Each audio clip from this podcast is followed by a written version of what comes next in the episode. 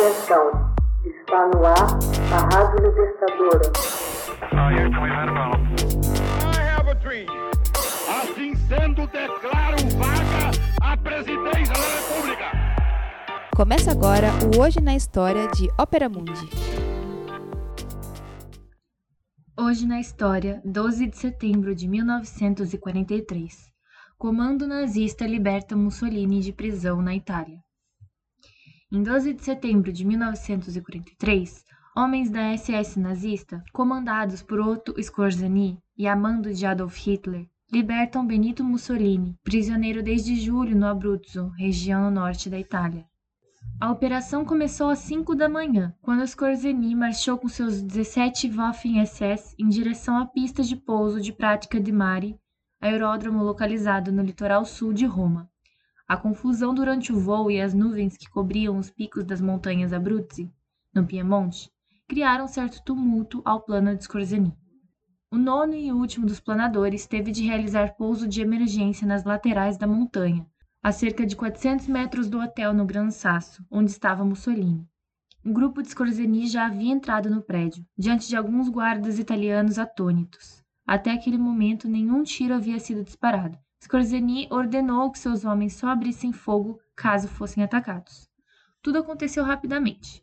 Galgando o terraço lateral do hotel, Scorzeny logo vislumbrou a figura de Mussolini, olhando calmamente a paisagem de uma sacada. Gritou que saísse dali e entrasse no quarto. Scorzeny temia que os guardas tivessem ordem para matá-lo no caso de uma tentativa de resgate. Quando Scorzeny entrou nos aposentos de Mussolini, viu dois jovens tenentes italianos que imediatamente se renderam. Scorzeny, diante de Mussolini, exclamou: Duce, o Führer enviou-me. Você está livre. Agora era preciso transportar o ditador de volta a Roma. Por terra, atravessando um território hostil seria impossível. Restavam duas alternativas: o lançamento de paraquedistas sobre o aeródromo de Aquila de Abruzzi, onde eles controlariam a pista de pouso até que um avião pudesse pousar e levar Mussolini, ou a retirada do Duce por meio de uma aeronave leve, que voaria até o sopé de Gran Sasso. Como as comunicações eram ruins, a primeira hipótese foi logo descartada. Scorzeny exigiu ir junto, embora o avião só tivesse dois lugares. A decolagem foi dramática. Doze paraquedistas seguravam a aeronave, enquanto o piloto acelerava. Com um sinal, os homens lançaram a aeronave e o aparelho iniciou a sua corrida pela pista improvisada até que voou. Após pousarem em prática de mare, Scorzeny e Mussolini foram transferidos para outro avião até Viena. O Duce foi então imediatamente transferido para Berlim. A propaganda nazista utilizou muito essa missão para exaltar Scorzeny. Como o novo governo italiano fez as pazes com os aliados, os alemães reagiram de modo bárbaro.